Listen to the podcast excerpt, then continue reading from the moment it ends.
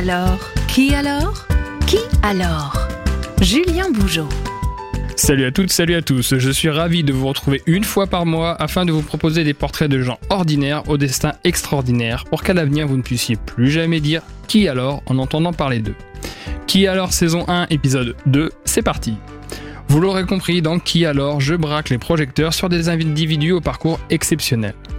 Parfois, ces parcours sont le fait d'une envie de se dépasser, parfois c'est bien malgré eux que ces personnages deviennent singuliers. C'est le cas de celui que l'on surnomme l'Indien au trou, disparu le 23 août dernier. Ce personnage était tout à fait singulier puisqu'il a vécu 26 ans en isolement volontaire dans la forêt amazonienne après l'extermination de sa communauté. Basé en territoire autochtone de Tanaru, une zone d'une superficie de 8000 hectares dans l'état de Rondônia en Amazonie brésilienne à la frontière avec la Bolivie, vivait l'homme au trou dont les contacts avec la civilisation n'ont jamais pu être établis.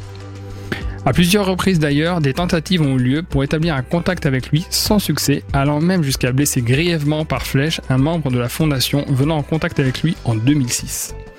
C'est ainsi qu'une décision radicale fut prise pour le préserver, celle de créer une zone interdite de 80 km autour de la région où vit l'homme, tout en surveillant son errance et en veillant à la protection de sa réserve territoriale. À défaut de contact direct qui n'aura jamais pu voir le jour, la fondation Funai, en charge de veiller à la préservation de ses conditions de vie, se contentait d'une offrande de nourriture laissée au milieu de la forêt.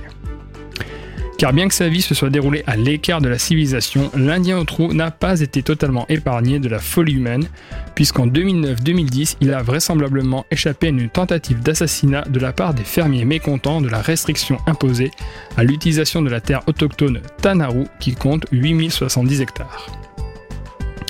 Mais au fait, pourquoi l'a-t-on surnommé ainsi? Connu sous le nom d'Indio do Buraco, ce qui signifie bien évidemment l'Indien du trou, ce nom était lié à une habitude que ce personnage avait. En effet, il avait pour habitude de creuser des trous dans le sol, certains atteignant jusqu'à 2 mètres de profondeur et dotés de lances pointues dans le fond. Selon la Funai, l'Indien Tanaru aurait construit tout au long de sa vie 53 huttes dans la forêt, toutes réalisées dans le même style en chaume avec une seule porte et avec toujours un trou à l'intérieur qui aurait servi pour piéger des animaux, mais peut-être aussi d'abri ou encore qui avait une fonction spirituelle. Et finalement, ce ne sont pas les seuls éléments liés à son quotidien qui nous sont parvenus, puisque la Funai nous détaille ainsi quelques-unes de ses habitudes quotidiennes.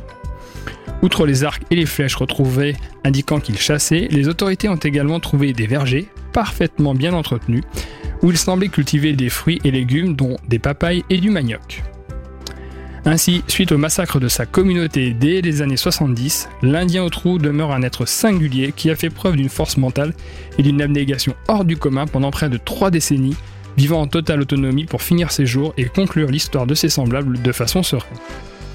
En complément, il faut savoir qu'actuellement, selon les estimations, des communautés autochtones isolées sans contact avec le reste du monde auraient été détectées dans 114 endroits différents au Brésil. Ainsi, plus de 800 000 personnes se déclarent autochtones au Brésil, soit environ 0,5% de ses 212 millions d'habitants, et leurs terres s'étendent sur près de 13% de la surface de l'immense pays. Quand on parle d'autonomie et de solitude, il semble que le destin de l'Indien au trou n'en soit qu'une des définitions les plus extrêmes. Désormais, après avoir écouté son funeste destin, lorsque l'on vous parlera de l'Indien au trou, vous ne pourrez plus jamais dire Qui alors? A très bientôt pour un nouvel épisode de Qui alors à la découverte d'un destin extraordinaire, tout droit venu d'une personne banalement ordinaire. Réécoutez cette chronique sur le site et l'appli de Sun.